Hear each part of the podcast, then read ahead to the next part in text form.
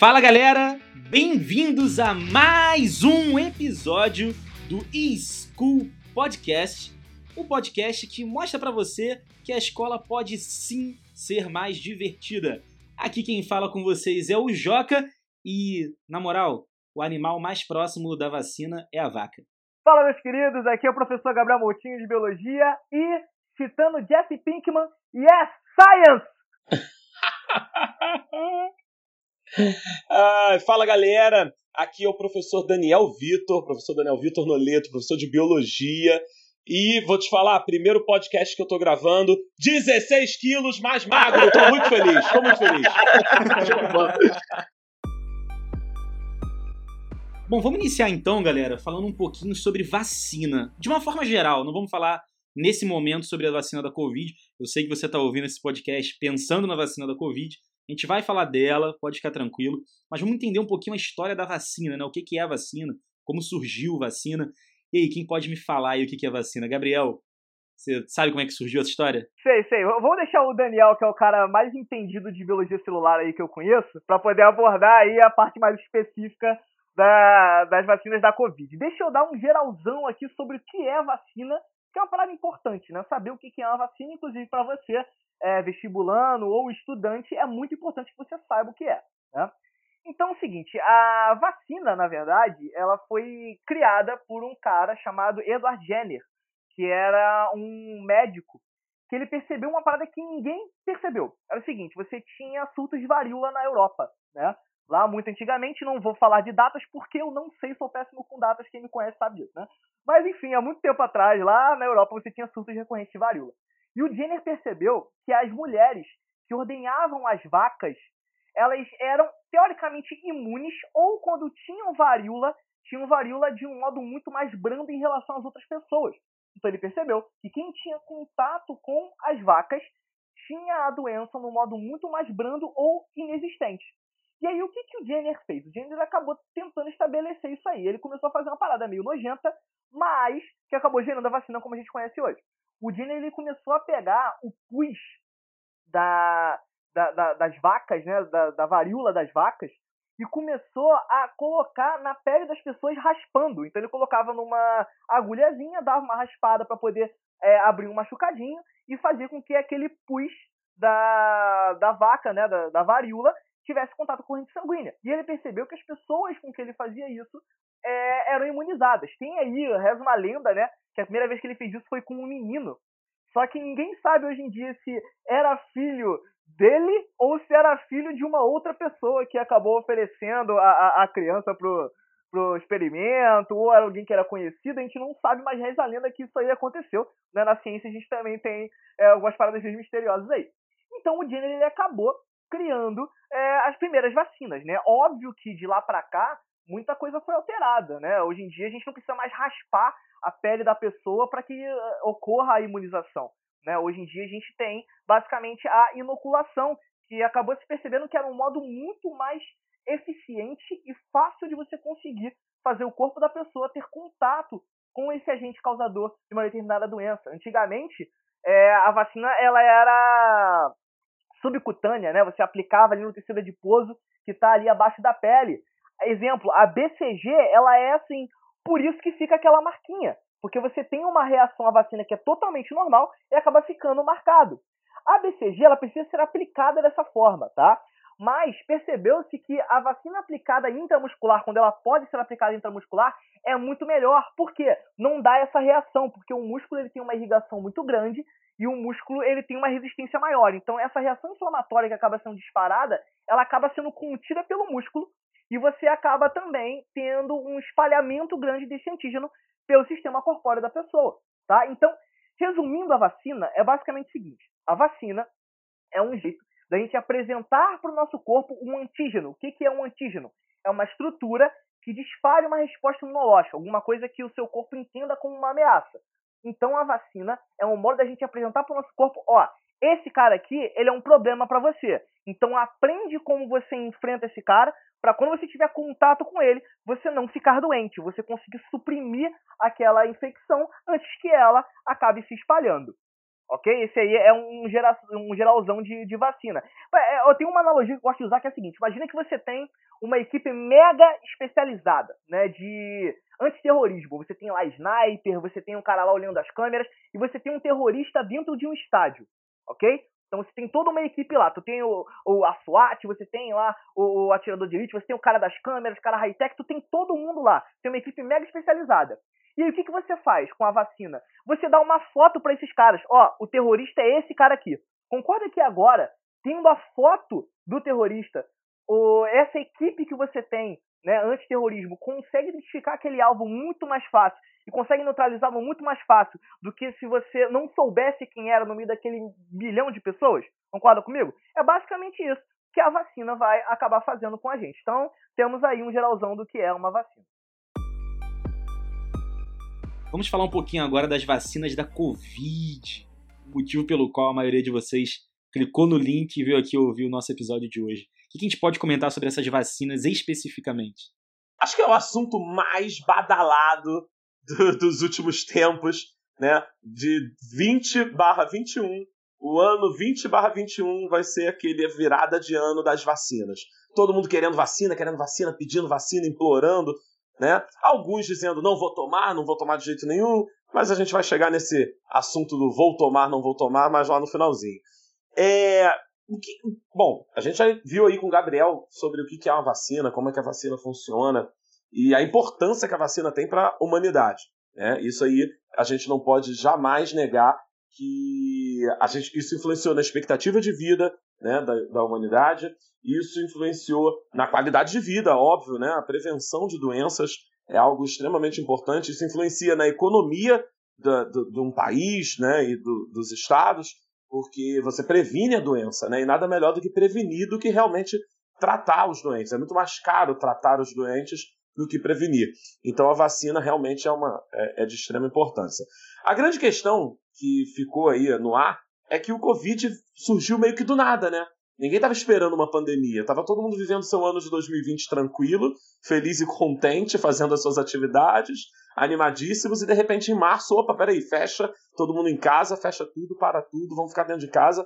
Então, desde que é, começou essa preocupação com é, é, e agora? Né? Tem uma doença por aí, tem uma doença lá fora, e ninguém quer sair de casa, todo mundo preso dentro de casa, botando a cara na janela assim, pela fresta da janela. Meu Deus, não posso sair de casa.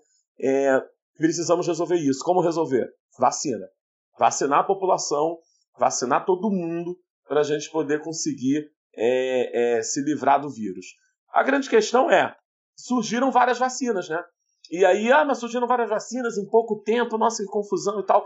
Então vamos lá. Na verdade, o que aconteceu foi que em 2003, quando a gente teve o surto lá na China do Covid-1, do SARS-CoV-1, que foi aquela da síndrome a síndrome é, da imunodeficiência. Não, como é? Síndrome respiratória grave, né? A síndrome respiratória grave, aguda grave. Quando, quando ocorreu em 2003, ficou muito restrito à China. E alguns poucos territórios próximos à China, alguns países próximos lá na região da Ásia, e não virou uma pandemia. Né? Ela não foi algo que surgiu no mundo todo. Só que desde aquela época de 2003 para cá, que os pesquisadores estão trabalhando no mundo todo em cima de vacinas, trabalhando em cima daquele vírus. Então, quando surgiu essa variação do vírus agora, essa variante Covid, que gerou a doença que a gente chama de Covid-19, é, muitos pesquisadores já estavam com seus trabalhos avançados, adiantados, pensando numa vacina.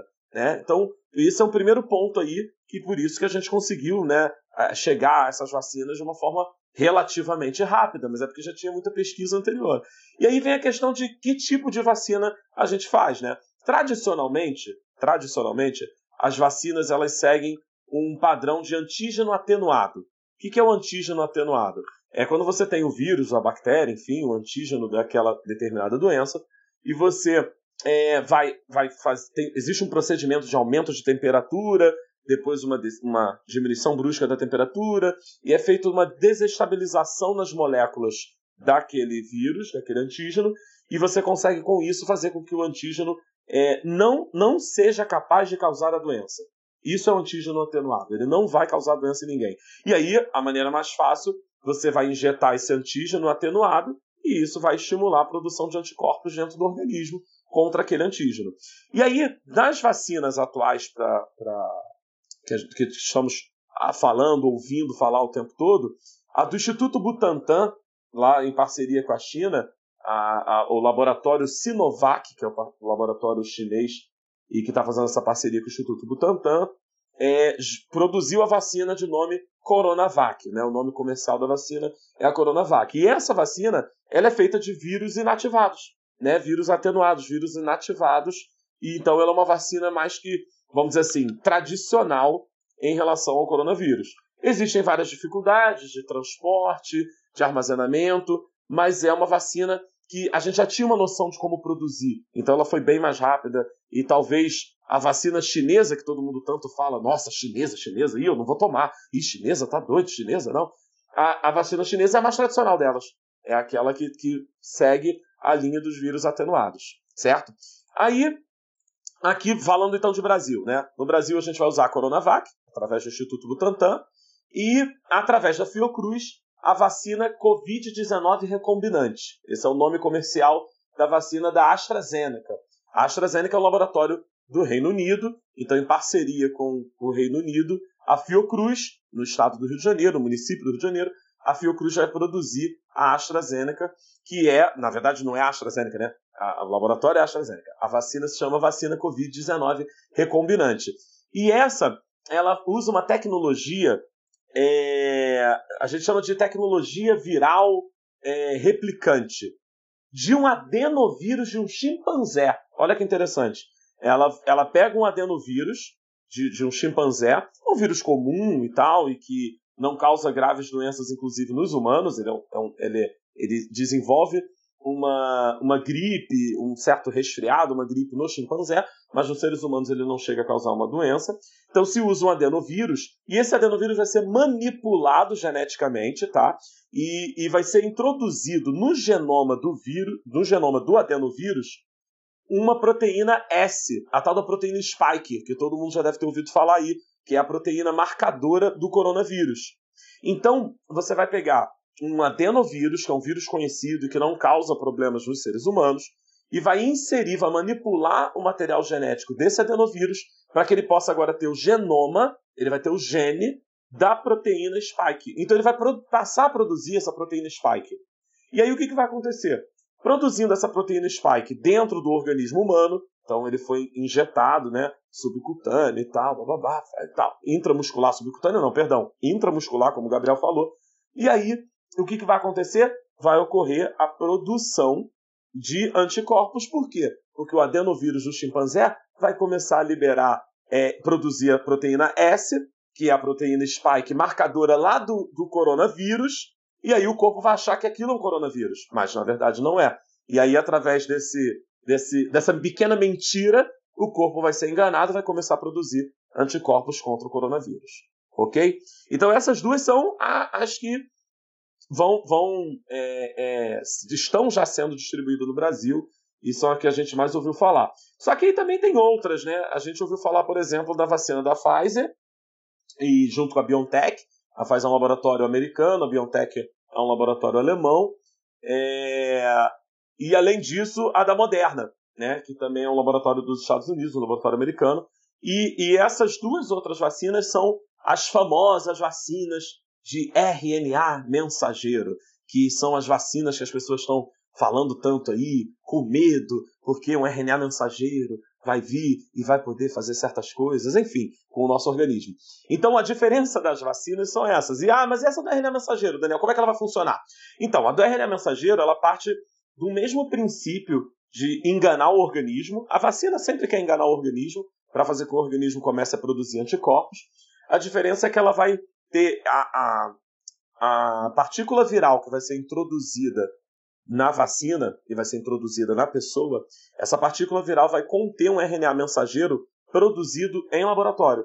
Ele, ele é um RNA mensageiro, inicialmente, é, ele é feito a partir do coronavírus, então você vai conseguir fazer cópias desse RNA mensageiro do coronavírus.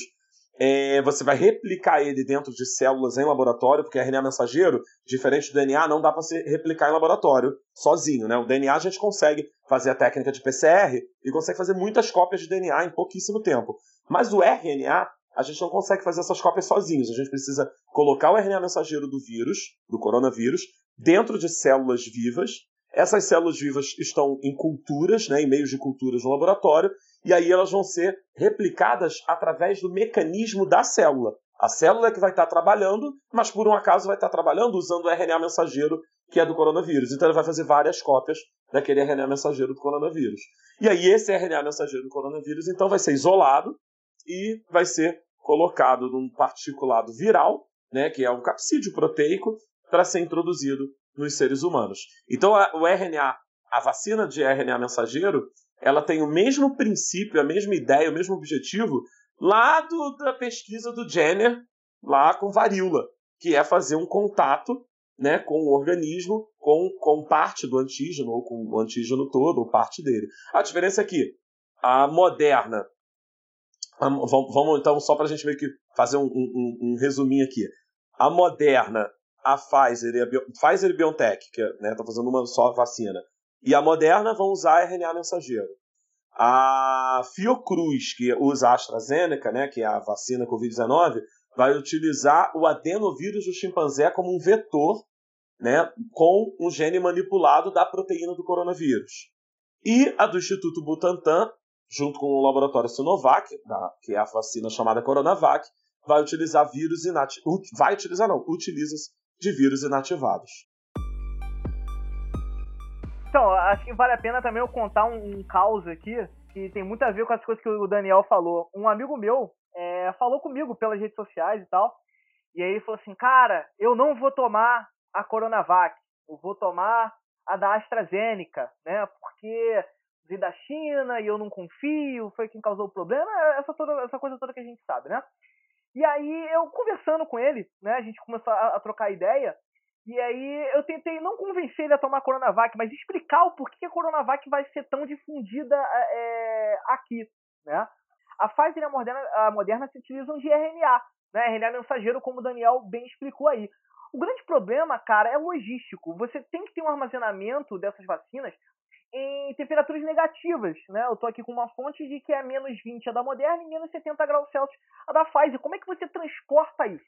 Como é que você distribui isso em larga escala sem você estragar as vacinas, né?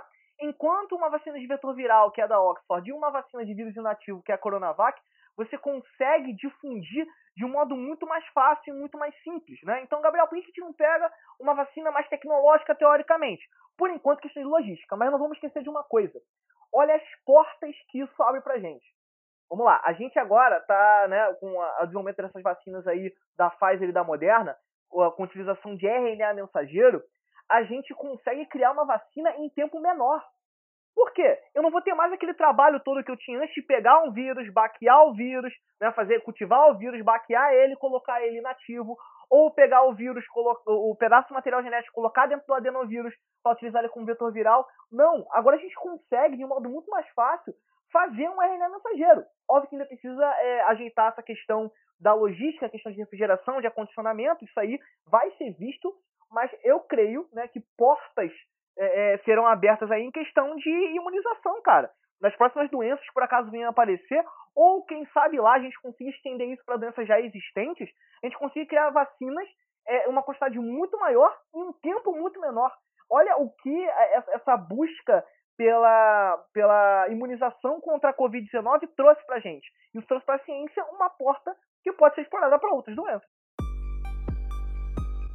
Deixa eu fazer uma pergunta aqui que acho que hoje eu sou um dos representantes leigos aí do público que escuta a gente, né? Eu não sei nada de vacina, nada, nada, nada. Sei muito pouco, na verdade, né?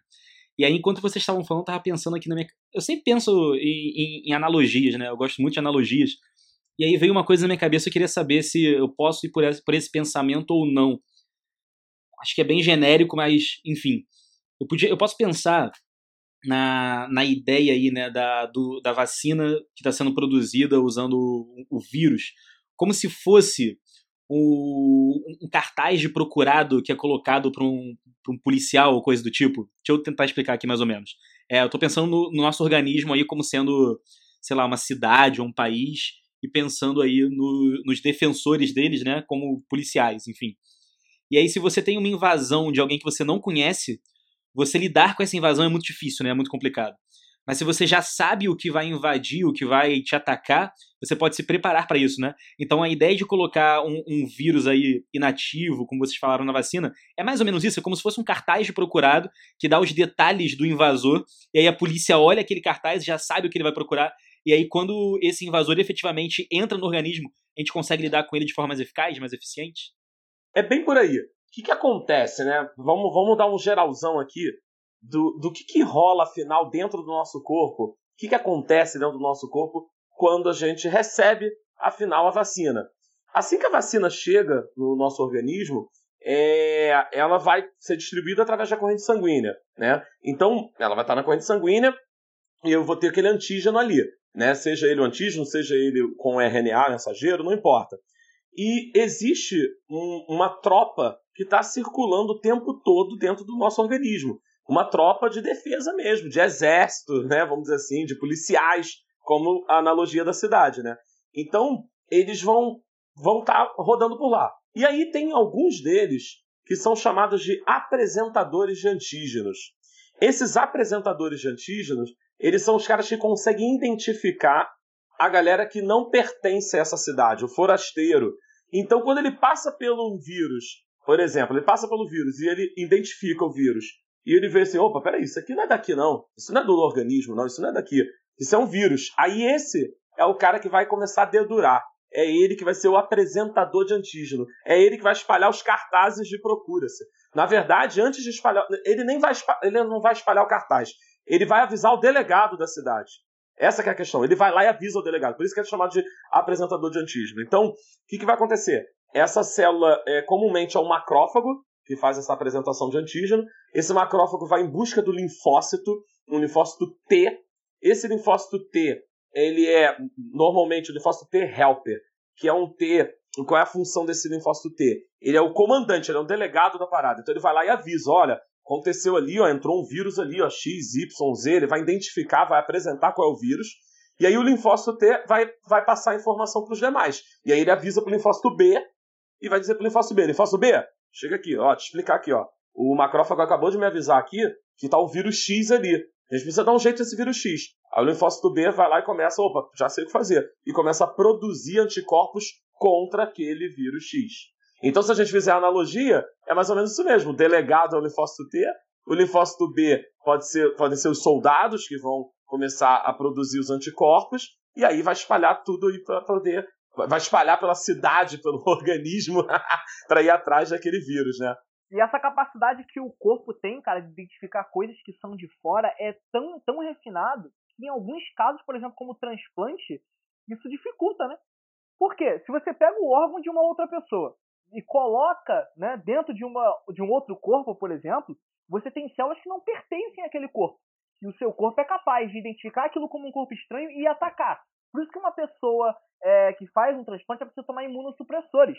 Inclusive, a gente vai falar disso já já, é o tipo de pessoa que não pode tomar vacina, por exemplo. Porque como é que o cara vai, vai tomar vacina sendo que ele está imunologicamente deprimido? A gente vai bater um papo sobre isso daqui a pouquinho. Mas isso é tão refinado que em caso de transplante a gente precisa tentar coibir isso.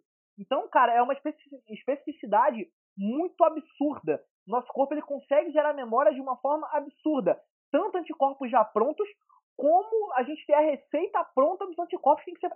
O nosso corpo consegue fazer as duas coisas que a gente chama de é, memória humoral e memória celular, né? E aí as doses entram nessa parada aí, a gente já vai falar disso daqui a pouquinho. É, e sabe, uma coisa que é bem legal é você que está ouvindo a gente aí, está se preparando de repente para uma prova, ou está ouvindo porque tem a curiosidade sobre o assunto, é, é muito interessante perceber como que o nosso corpo consegue se proteger. Ele, ele consegue sozinho, ele tem várias barreiras. Ele começa com barreiras físicas, né? Então você tem a pele, você tem os cílios no nariz, todo o trato respiratório é cheio de cílios, produção de muco no trato respiratório. Tudo isso é para impedir a entrada de antígenos.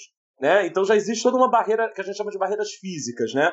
A lágrima nos olhos, que é uma barreira mais né, visível do que lágrimas, as lágrimas estão ali lubrificando os olhos, mas elas estão ali também protegendo, porque isso é uma porta de entrada né, de, de vírus, de bactérias, enfim, de antígenos. Ácido clorídrico. O ácido clorídrico no estômago, né? Você pega aquele alimento que caiu no chão, aquele pãozinho com manteiga que caiu com a manteiga virada para baixo, e aí você correu, regra dos 5 segundos, opa, opa, vou pegar aqui, vou pegar aqui e vou morder. Com certeza a regra dos 5 segundos não existe, tá, gente? Mas o pãozinho caiu no chão, de repente só uma outra bactéria ficou nele, você comeu aquele pãozinho, quando chega no estômago, o ácido clorídrico dá conta de se livrar, de, de destruir a maior parte dos antígenos. Né? Você compra uma pipoca na rua, para para comer uma pipoca no pipoqueiro, no ponto de ônibus. A mão que tu acabou de dar o dinheiro, os dois reais da pipoca pro pipoqueiro, a mesma mão tu tá metendo na pipoca e botando na boca a pipoca. E a gente não fica doente. E olha quantas vezes a gente tem contato com antígenos na rua, no nosso dia a dia, e a gente não fica doente. Não ficamos por isso, porque o corpo realmente, como o Gabriel falou, tem uma, uma sagacidade para poder conseguir identificar aquilo que não nos pertence e proteger a gente, que é incrível. É incrível. É isso, biologia é uma coisa linda, né? Eu quero aproveitar aqui e dar uma dica para quem está ouvindo a gente. Isso não é um merchandising, mas poderia ser. Se você quiser patrocinar a gente, a gente está aceitando patrocínio. Mas eu quero indicar para vocês é, um desenho e um anime. O, o, desenho tem filme também, na real. É Osmose Jones. Ele passava na década. final da década de 90, início dos anos 2000, não tenho certeza. O desenho se chama Ozzy Idrix e o filme se chama Osmose Jones. E o anime é Cells at Work. Ele está sendo produzido ainda. E ele, os dois, né? Tanto o desenho quanto o anime, os três, o filme também, eles dão uma ideia boa de como o nosso corpo ele funciona, né? Ele, ele, ele humaniza as células, vamos botar assim, né? E claro que, como é uma representação, não é 100% fiel à realidade, né? A gente tem que ter uma leve suspensão de descrença. Mas o principal tá ali. Então, se você tem dificuldade em visualização e entender algumas coisas do tipo, fica a dica desses, dessas mídias para você assistir, que são bem legais, vão fazer você querer pesquisar e saber mais sobre os assuntos. É bem legal mesmo. A biologia fica, ela já é interessante naturalmente, né? Mas ela fica ainda mais interessante porque ela se torna mais visível. E aí quando se torna mais visível, mais visual, né, fica fica bem legal também. Bom, vamos entrar agora na parte de mitos e verdades sobre as vacinas, né? Alguns ouvintes mandaram perguntas aqui. A gente não vai falar o nome dos ouvintes dessa vez, mas se você quiser que seu nome seja citado das próximas vezes, quando você mandar pergunta, coloca lá, ó, pode falar o meu nome. E aí a gente fala do seu nome aqui, tá? Não tem problema não. Mas a primeira pergunta que fizeram, essa é até engraçada, hein? Vou virar Lacoste? Esse mito, essa brincadeira, lógico que uma brincadeira, mas ao mesmo tempo é, as informações, elas. É, é muito complicado isso, né? Você fala uma coisa com brincadeira e dependendo do contexto, ela é tirada do contexto, na verdade, né? Ela é feita num contexto, aí ela é retirada daquele contexto e de repente aquilo vira uma mensagem de WhatsApp, vira uma mensagem né, de, de, do grupo da família, e quando você vê, você está recebendo aquilo da sua tia, sua tia que mora lá no interior do não sei de onde, ela está te mandando aquela mensagem como se aquilo fosse uma verdade absoluta, né? Então a gente precisa realmente tomar muito cuidado. Né? Então, não tem como, não tem como. Ah, mas eu soube que esse vírus aí tem um negócio de mexer no genoma do vírus, aí depois vai injetar na pessoa. E tem o do RNA mensageiro, vai fazer um RNA mensageiro. Não, não tem como um RNA, um RNA mensageiro introduzido né, no nosso organismo é, influenciar, interferir no nosso genoma. Não tem como. Ele vai, ele pode ser utilizado para síntese de proteína, sim, Pode acontecer da célula utilizar ele e tal, e vai produzir proteína. E isso é bom que aconteça, porque é isso que vai despertar a imunidade. Então, aquele, aquele vírus, aquele RNA mensageiro da spike, por exemplo, da proteína S, ele vai lá, minha célula começa a produzir as proteínas S. E está produzindo usando o RNA mensageiro do que foi introduzido. O RNA mensageiro foi introduzido no corpo. E ele está usando aquele RNA mensageiro e está fabricando. Está ele lá fazendo a, a, a proteína S. É essa proteína S que vai ser identificada. Então, isso vai acontecer. Mas esse RNA mensageiro ele não tem cap menor capacidade química, nenhuma afinidade química para se ligar ao DNA, para se ligar ao nosso genoma, para fazer alguma alteração. Então não tem como ele ser introduzido, não tem como ele interferir no nosso genoma. Cara, vale a pena também a gente lembrar o seguinte, gente, o DNA ele está extremamente protegido dentro do núcleo, né? Nós somos organismos eucariontes, ele está trancado dentro do núcleo. Inclusive, o RNA mensageiro é um jeito do nosso corpo conseguir avisar fora do núcleo que tem alguma coisa a ser produzida, tá? Tem uma analogia que eu uso com meus alunos em sala, deixa eu ver se eu consigo explicar aqui, talvez ajude. É, imagina o seguinte, imagina Indiana Jones. Que é Indiana Jones? Deu para mentalizar aí Indiana Jones? Imagina Indiana Jones entrando numa caverna, onde nessa caverna você tem uma pedra, onde você tem hieróglifos entalhados. Então você tem lá, né, na pedra, entalhado lá, formas em egípcio que o Indiana Jones não sabe traduzir. Você tem um tradutor do lado de fora da caverna, ele é claustrofóbico, então ele não consegue entrar na caverna, entendeu? Então você tem um tradutor do lado de fora da caverna e você tem um entalhado que você precisa traduzir dentro da caverna, ok? O que, que o Indiana Jones pode fazer? Não vale usar celular, obviamente, tá? Na época o Indiana Jones não tinha celular. O que, que o Indiana Jones pode fazer? Ele pode pegar um papel e transcrever o que está escrito naquela pedra.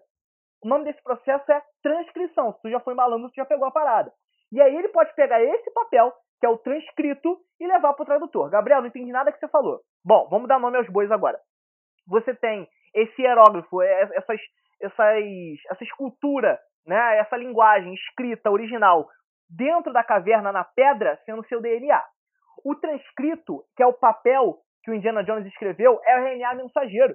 E esse RNA mensageiro vai ser enviado para fora do núcleo até o tradutor que vai poder traduzir ele. Quem é o tradutor? É o chamado ribossomo. Então, galera, não tem como eu pegar um papel e fazer ele virar pedra. Deu, deu para entender mais ou menos a ideia? É basicamente isso. O DNA ele está mega, mega protegido. Afinal, é a parte mais importante da sua célula.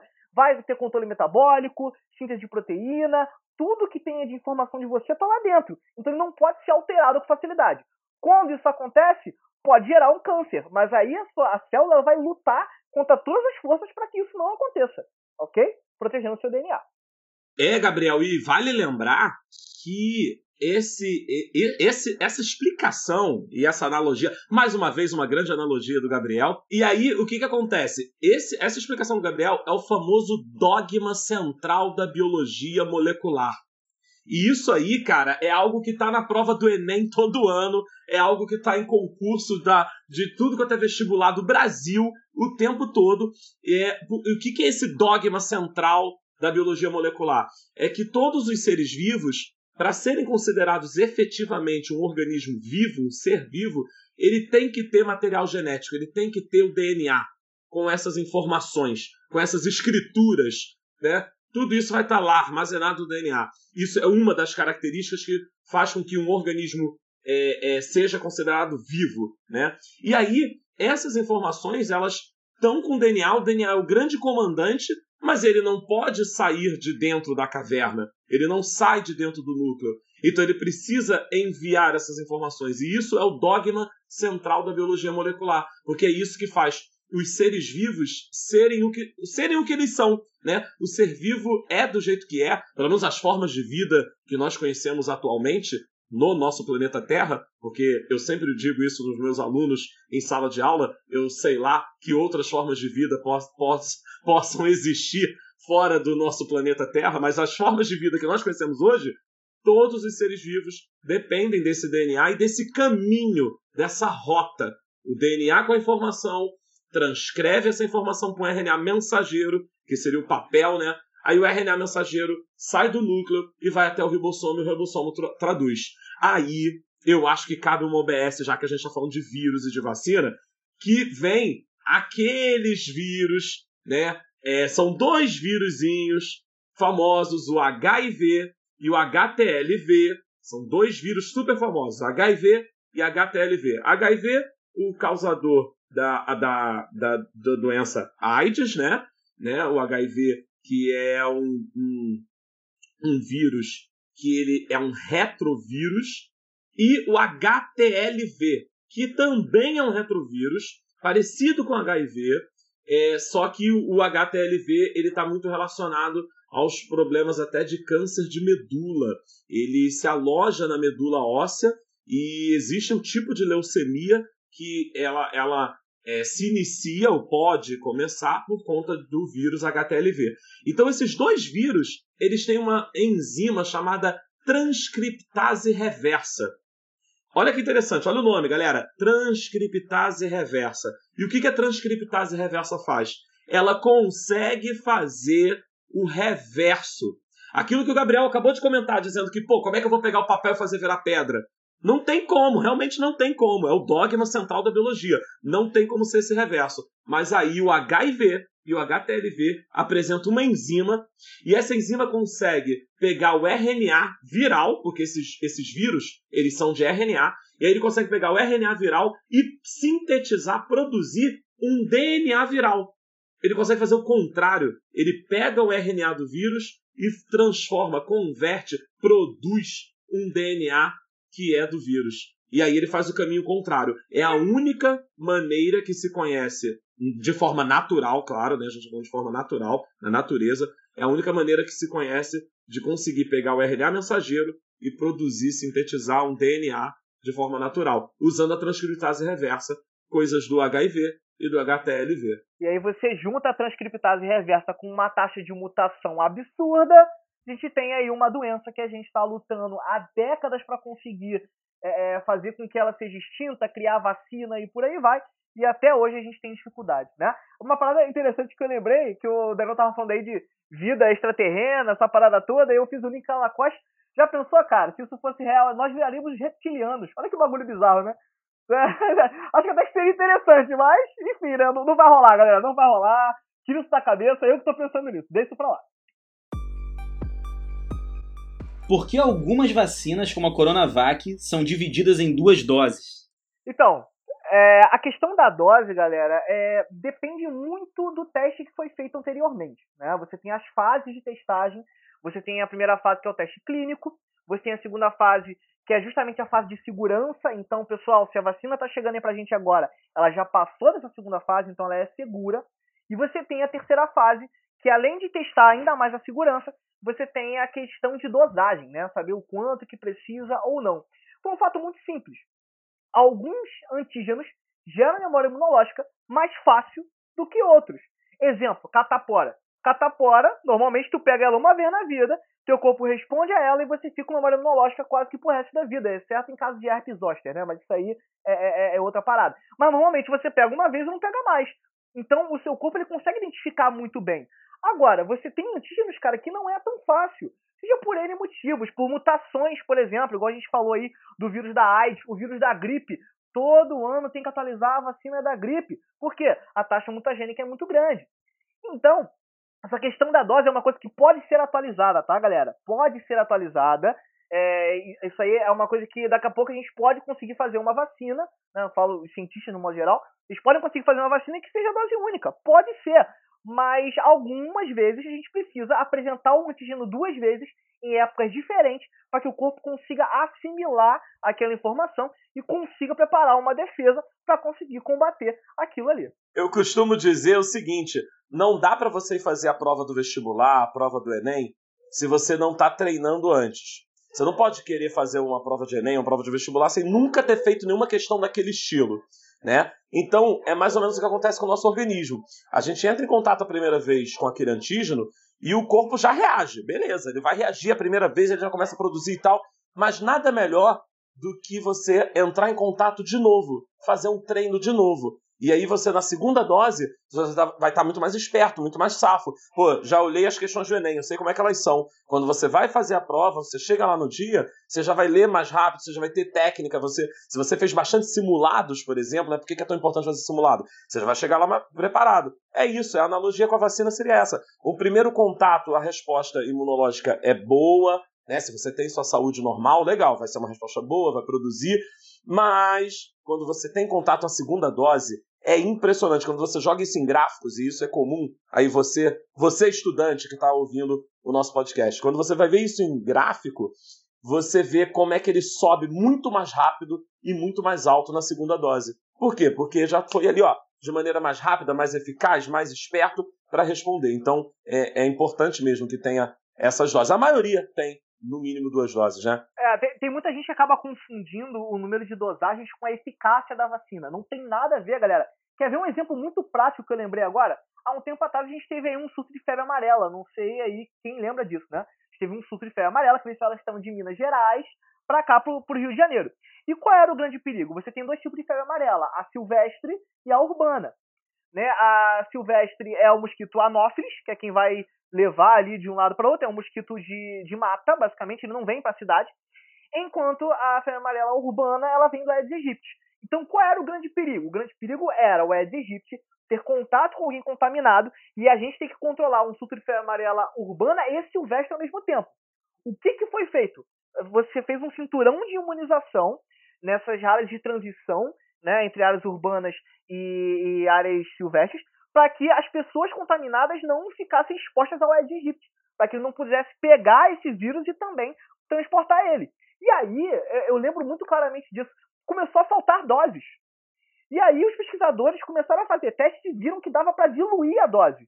Então o que, que foi feito? Se pegou a, a dose da, da vacina febre amarela, se diluiu ela, para que, que a gente conseguisse imunizar mais pessoas com uma mesma dose. E ela perdeu eficácia por causa disso?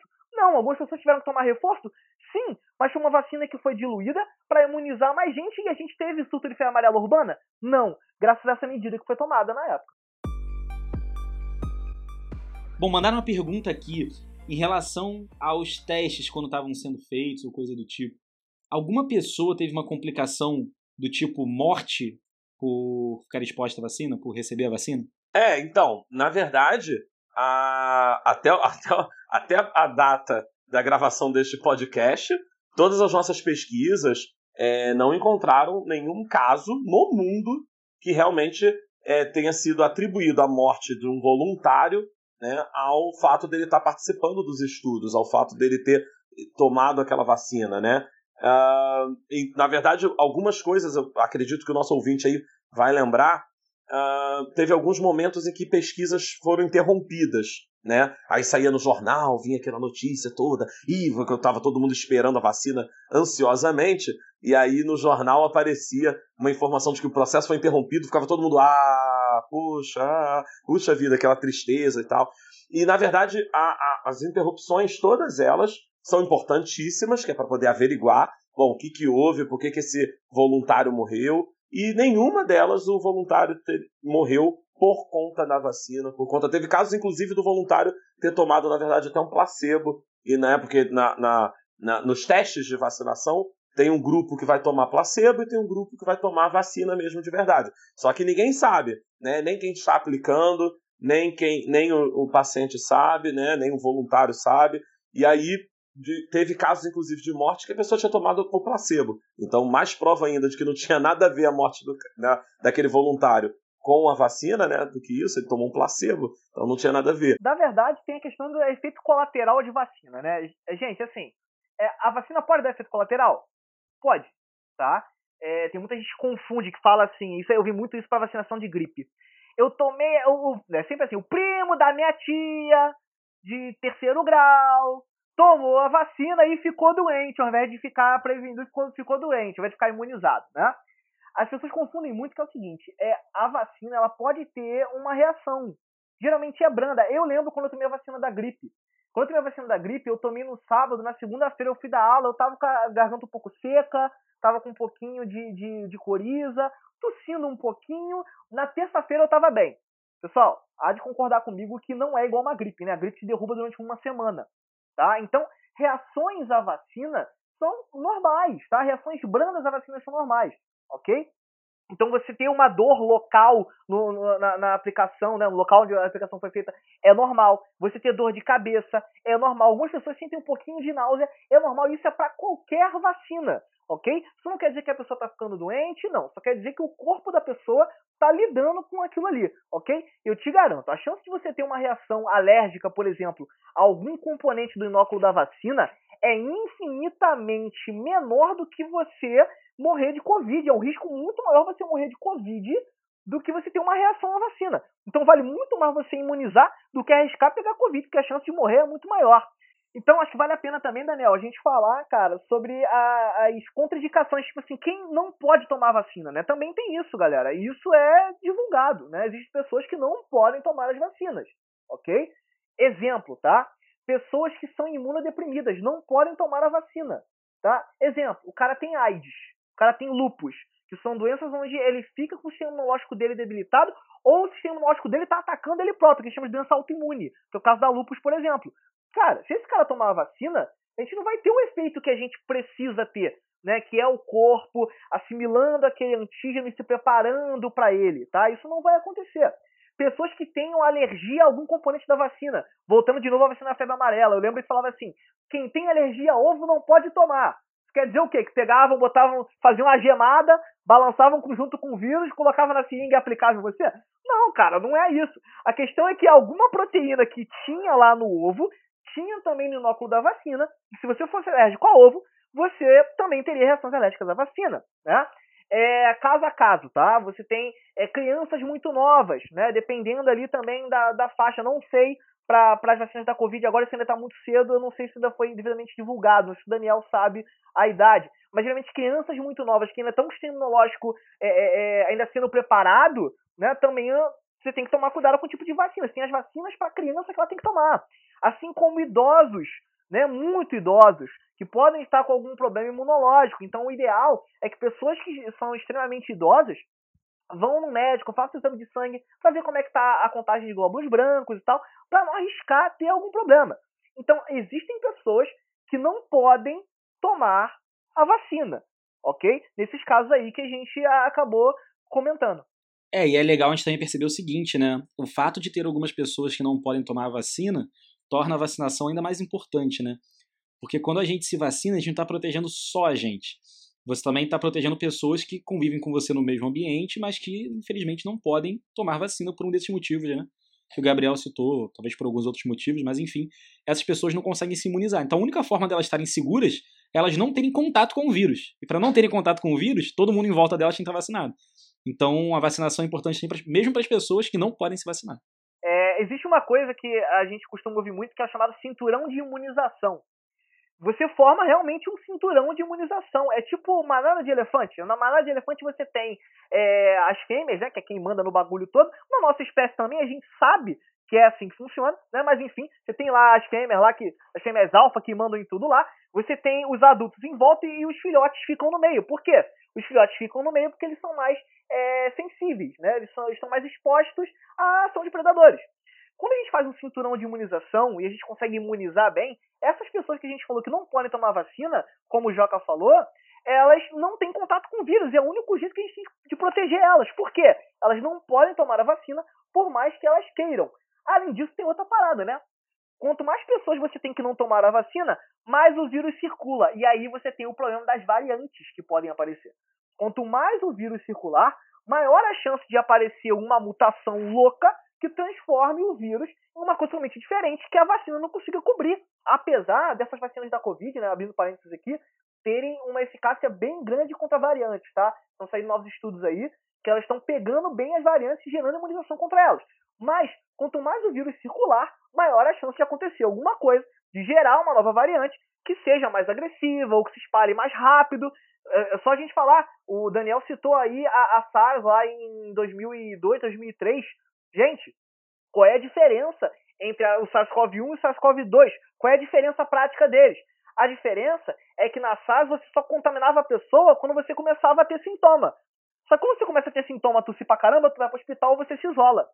Na SARS-CoV-2, não, você começa a contaminar outras pessoas cerca de três dias antes dos sintomas começarem a aparecer. Ou seja, você está contaminando todo mundo e acha que está tudo bem. O que, que, é isso? É uma variante. Acabou aparecendo uma variante de um coronavírus. Essa, como tinha a MERS também em 2010, é, que era uma, uma, um coronavírus de camelo, que a taxa de mortalidade era de 60%. E isso também explica porque não espalhou muito, né? Porque a pessoa pegava e morria.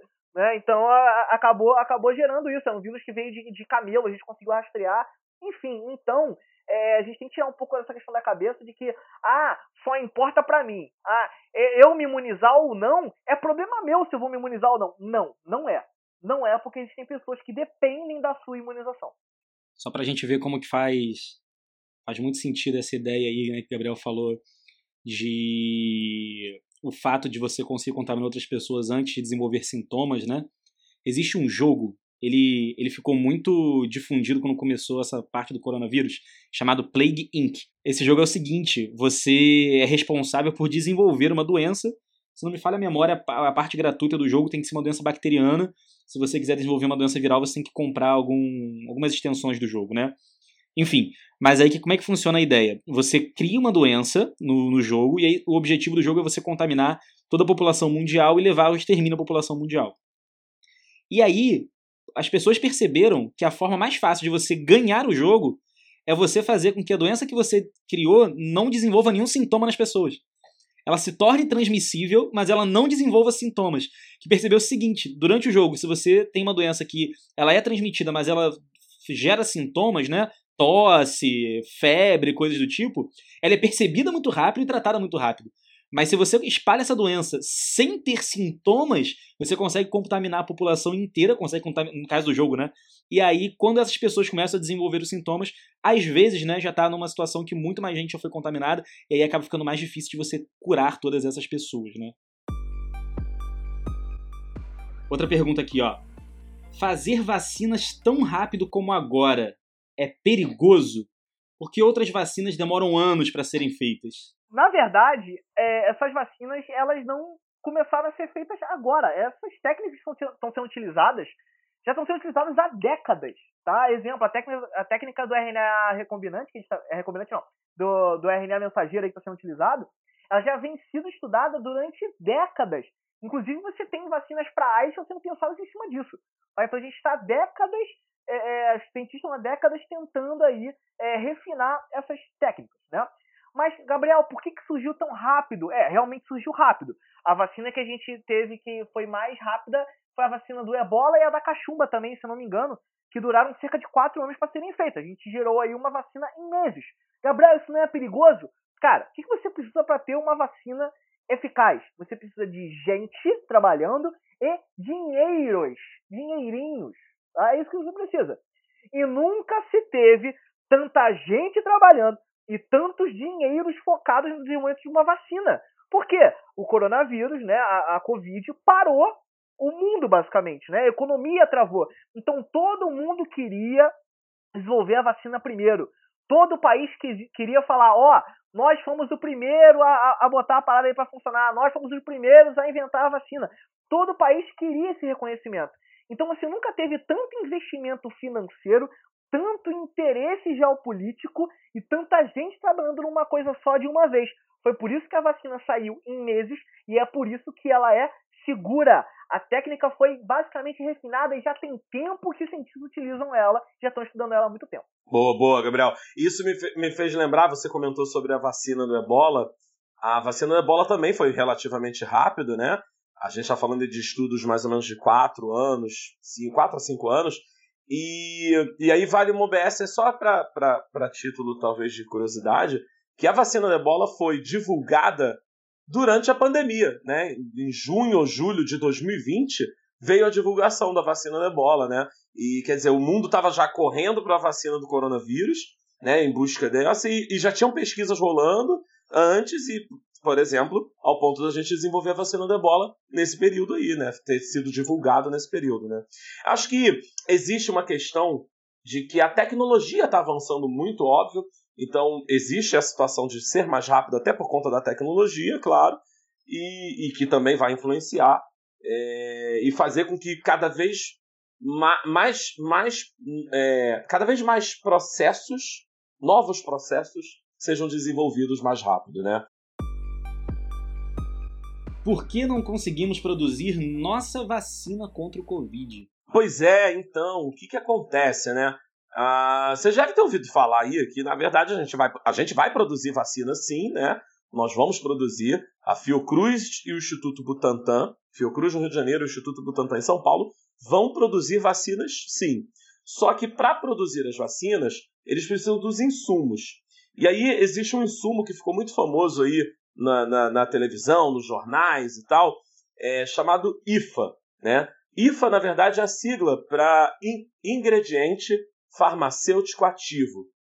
É, boa parte dos medicamentos que são produzidos dentro da, da, da, do mundo dos fármacos, eles apresentam um ingrediente ativo, um ingrediente que efetivamente faz com que aquela, aquele, aquele, aquele medicamento, aquela substância, aquilo, aquilo que vai ser produzido tenha realmente o efeito que ele tem que ter.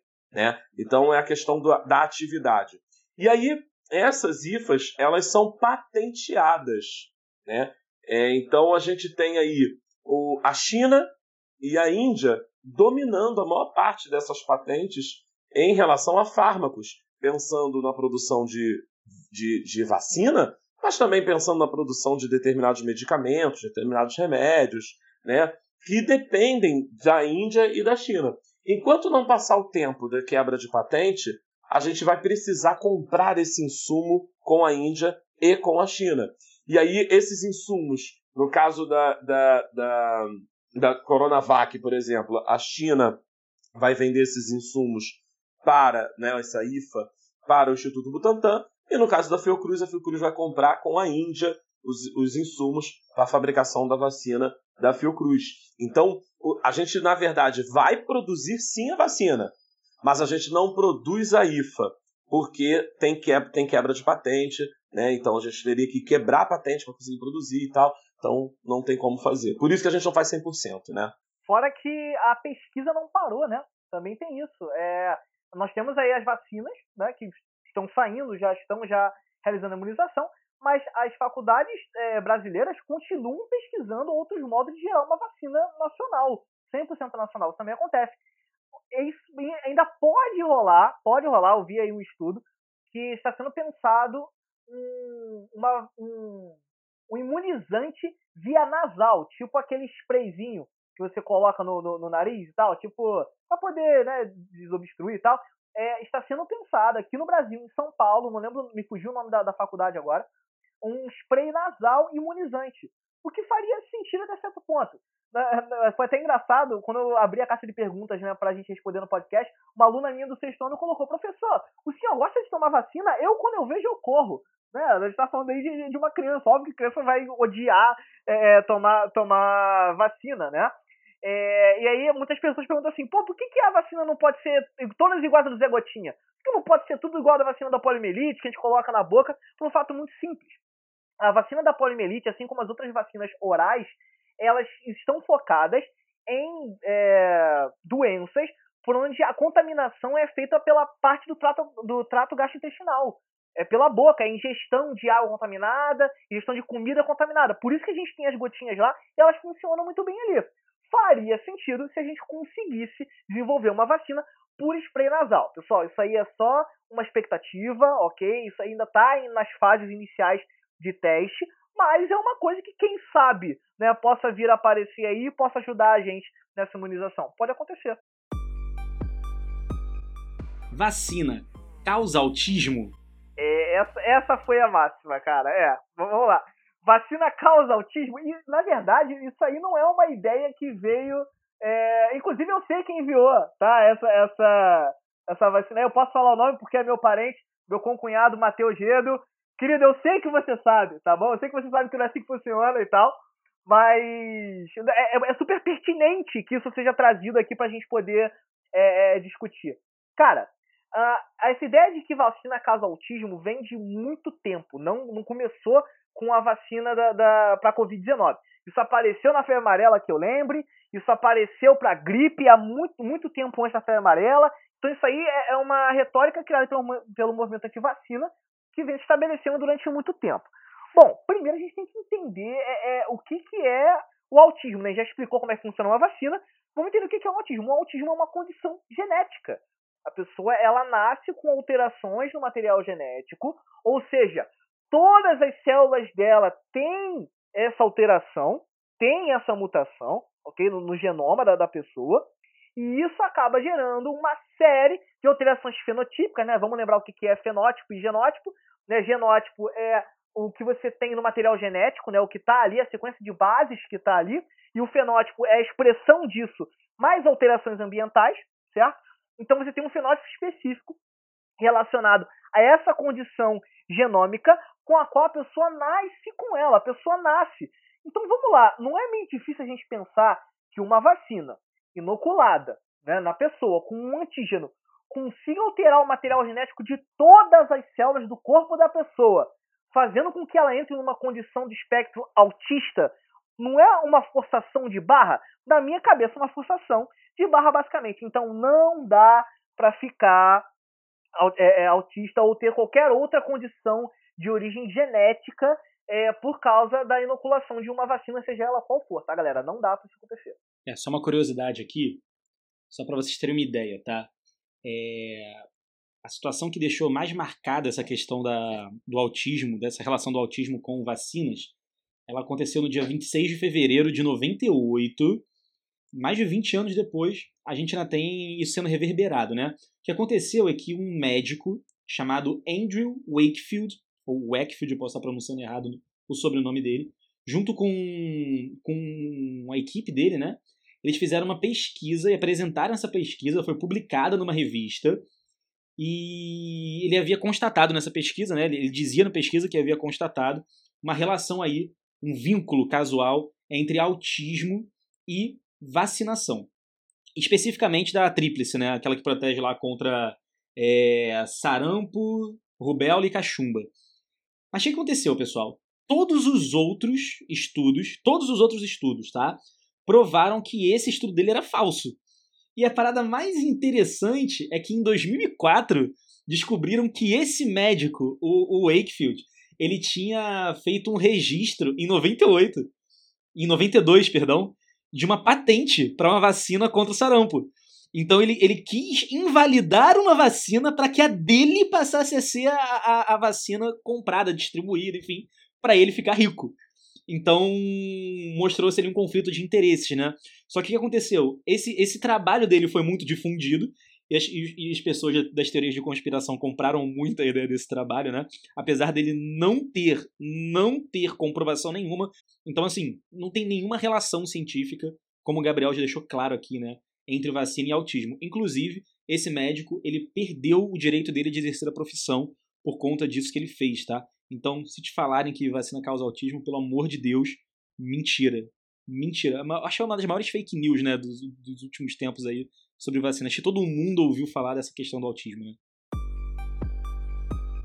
É, eu tenho uma que não é bem fake news, mas é, não deixa de ser, que circulou já umas duas, três vezes no grupo de WhatsApp da minha família. E, e, e aí, o que, que aconteceu? É, falando que não deveria se preocupar em vacinar. A, a, a, fake news diz que não deveria haver essa preocupação toda em vacinação, em vacinar as pessoas, porque essas doenças elas podem desaparecer com um, um, um bom sistema de saneamento básico e de higienização, higiene pessoal higiene da população, né? E que poderia sim desaparecer e tal. Né? E aí, atrelado a essa informação, vinha ainda, como sempre, a assinatura de algum médico, doutor, não sei o quê. E né, sempre assim, quando eles montam essas fake news, tem sempre um médico e tal. E às vezes não é nem fake news, né? às vezes tem um médico realmente que acredita nisso e que ele coloca isso lá e tal. E na verdade é um mito. Se a gente for analisar, tipo, mito ou verdade, não dizer que ele criou uma fake news, um mito, né? O que acontece é que a higiene pessoal e o saneamento básico sempre, sempre foi de extrema importância para a humanidade. Quando você analisa a, a, os, os, as primeiras cidades, os primeiros. Sabe? Quando a gente pega. Vou dar um exemplo aqui que eu, que eu adoro. Quando você verifica e começa a estudar um pouco mais sobre o Egito Antigo. E você começa a ver que no Egito Antigo existiam cidades com canos para levar a água de um ponto a outro, locais somente para o banheiro, para as pessoas fazerem suas necessidades. Ou seja, já existia no Egito Antigo uma preocupação com saneamento básico. Isso era um saneamento. Em não ter o local de fazer as necessidades próximos ao local que se toma banho, nem ao local que se come. E aí tem, tem, tem muito estudo, muita coisa muito interessante que mostra isso, como eles já tinham essa preocupação. E essa preocupação tem que ter para sempre. O saneamento básico é, uma, uma, uma é um direito de, de, do cidadão em todos os países do mundo, não é só no Brasil, isso em qualquer lugar do mundo, né? a, a, a, é um direito da população ter saneamento básico. O que, que inclui saneamento básico? Coleta de esgoto, coleta de lixo e fornecimento de água tratada. Isso é saneamento básico. Fornecer água tratada para a população e retirar o esgoto e os insumos, os, os insumos não, perdão, é, o esgoto, que seria a parte mais líquida, e lixo sólido mesmo, tá, os resíduos da, da, da área, da, do convívio, da casa daquela pessoa. Então, saneamento básico sempre vai ser importante, mas o saneamento básico não vai fazer com que o coronavírus desapareça. Não vai. Né, o saneamento básico, a higienização é importante, lavar. Né, nessa pandemia, eu descobri que as pessoas compram é, refrigerante e chegam com suas garrafas de 2 litros de refrigerante no mercado, e do mesmo jeito que veio do mercado, eles enfiam na geladeira. Né? E isso é algo que na minha casa eu aprendi com a minha mãe que não se faz desde pequeno. Mas agora, durante a pandemia, todo mundo passou a fazer, todo mundo passou a limpar as compras ao chegar em casa antes de guardar no armário, antes de guardar na geladeira. Isso faz parte da higiene pessoal, da higiene, da rotina de higiene que todo mundo tem que ter. Então isso é importante, evita um monte de doença sim, mas não é isso que vai é, fazer com que o coronavírus desapareça. Então não desista de tomar vacina porque você é limpinho, tá? Porque isso não vai salvar você de de repente pegar coronavírus e pior ainda, ser um agente transmissor, passar isso para alguém, né? Bom, pessoal, vamos então para as considerações finais aqui sobre vacinas. Gabriel e Daniel, e aí, o que, que vocês podem falar para a gente agora nesse encerramento sobre vacina? Então, primeiramente eu queria agradecer pra caraca a presença do Daniel aí. Né? Também eu posso falar aqui de peito aberto que eu tô gravando com dois amigos aqui de, de longa data já. Então o Joaquim aí tá comigo nesse projeto aí que tô super animado em fazer. E o Daniel, que é um cara aí que eu tô sempre recorrendo. É um cara aí que tá sempre disposto a, a ajudar. Como eu falei, tem um conhecimento absurdo de parte de biologia celular, que, por exemplo, eu não tenho, então eu recorro a ele para que ele consiga me ajudar em algumas questões. Então, Daniel, obrigado aí pela sua presença, cara. Eu só queria deixar uma mensagem que é a seguinte, galera. Vacinem-se. Cuidado com questões ideológicas, para você não ser cegado por elas. Todo mundo tem a sua questão é, ideológica, religiosa, política. Ok, isso faz parte da nossa sociedade. Mas cuidado com a cegueira que isso possa causar. Pessoal, se a vacina chegou a ser distribuída até nós, é porque ela já passou pela fase de teste. Você não vai ser cobaia de nada. Tenha isso em sua mente. Ela já passou pelas fases de segurança. Por quê? Porque ela tem que passar pela fase de segurança para conseguir chegar na gente. Então, se você está no grupo que está delimitado para tomar a vacina, por favor, tome a vacina. Porque quem não pode tomar a vacina depende da sua conscientização. É, boa, boa, Gabriel. Olha, eu que agradeço demais o convite. Eu fiquei muito feliz, muito lisonjeado quando você mandou um áudio para mim dizendo: Poxa, eu tô aqui com umas ideias, uns projetos e tal, papapá. E você vê que na mesma hora eu falei: Ih, tô dentro. não, não pensei duas vezes. É um prazer enorme. É, Joca, prazer enorme ter conhecido você, porque a gente trabalha juntos numa mesma instituição de ensino e a gente não se conhecia. E agora a gente se conhece, graças a esse, esse podcast, graças a esse professor maravilhoso, esse Gabriel aí, que é um cara fenomenal. É, desde que eu conheci, que ele me recebeu muito bem e sempre me tratou com o que eu acho muito maneiro. Ele sempre me tratou com muito carinho né? Mesmo assim, com pouco tempo de, de, da gente de amizade e tal, ele sempre me tratou com muito carinho. E eu acho que a humanidade precisa tanto assim de pessoas, de pessoas mais humanas de verdade, mais carinhosas, pessoas que, que não têm menor preocupação em demonstrar que gostam de outra pessoa, sabe? A gente precisa disso. E desde que o Gabriel começou a falar comigo, ele sempre demonstrou gostar de mim, de ser um cara, né? E isso eu admirei isso pra caramba nele. E eu tô muito feliz de ele ter me convidado, tá? Muito feliz de ter sido, ter sido chamado para participar desse podcast. Joca, prazer enorme te conhecer, cara. E, enfim, estarei aqui quantas vezes vocês quiserem. É só me chamar de novo, tá? Prazer é todo Agora... meu, rapaz. Acho que você ah, sempre valeu. aqui, sempre que puder. eu vi, eu vi. Aqui. Demorou, vou vir com o maior prazer. Gente, e, e minhas considerações finais sobre a vacina? Concordo com o Gabriel. Vamos vacinar, né? Vamos todo mundo vacinar, porque não precisa ter medo. É, cuidado com o, o, essa onda de movimentos anti-vacinas, né? Que isso tem sido pauta de provas de vestibulares, né? caiu na prova de 2019 da FUVEST sobre os movimentos antivacinas. Teve mais um vestibular em 2019 que também cobrou, cobrou movimentos antivacinas. Eu não lembro exatamente o nome agora, mas eu lembro que caiu.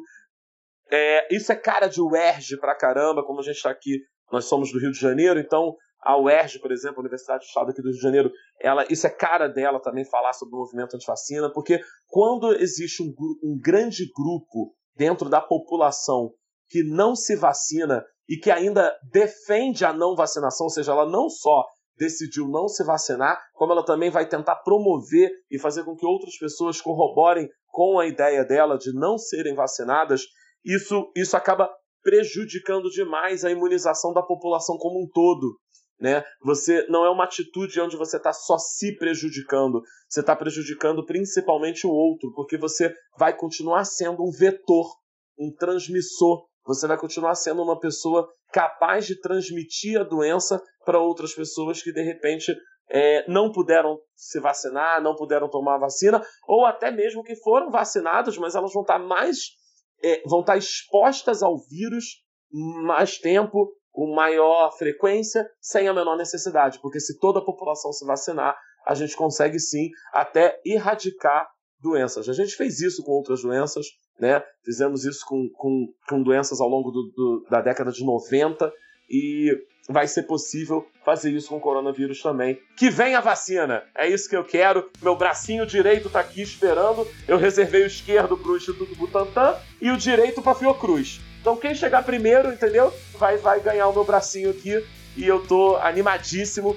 E obrigado mais uma vez, pessoal. É isso.